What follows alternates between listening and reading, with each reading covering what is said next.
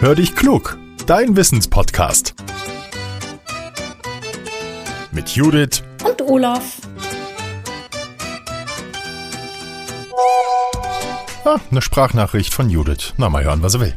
Hallo Olaf. Ich freue mich ja immer tierisch, wenn wir Hörerpost bekommen. Denn nicht nur, dass wir dann spannende Fragen kriegen, manchmal haben wir auch Fragen, wo ich die Antwort überhaupt nicht weiß. Wo ich also selbst so richtig gespannt bin auf die Antwort. Heute haben wir wieder so eine Frage.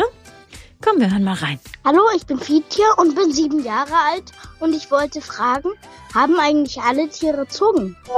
Hallo Judith, hallo Fietier. Fietier, eine großartige Frage. Vielen herzlichen Dank und ich glaube, ausnahmsweise, weil wir im Thema sind, ausnahmsweise, sonst nicht, strecken wir uns jetzt zur Begrüßung mal alle die Zunge raus bei drei. Eins, zwei, drei. Bäh. und warum können wir das? Weil die Zunge ein Muskelkörper ist.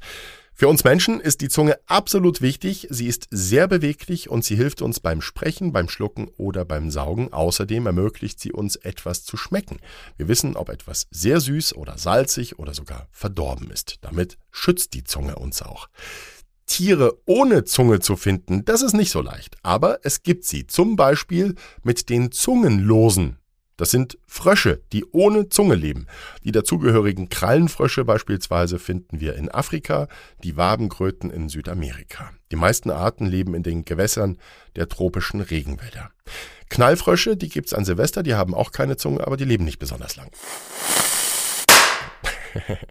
Tiere ohne Zunge sind aber eher die Ausnahme, weil die Zunge ist natürlich auch für die Tiere wichtig. Und da gibt es richtig beeindruckende Exemplare. Zum Beispiel das Chamäleon hat eine Schleuderzunge. Wenn eine Fliege oder ein Käfer in Sicht ist, dann werfen die Tiere ihre Zunge einfach aus, die schleudert dann Richtung Beute und fängt sie ein.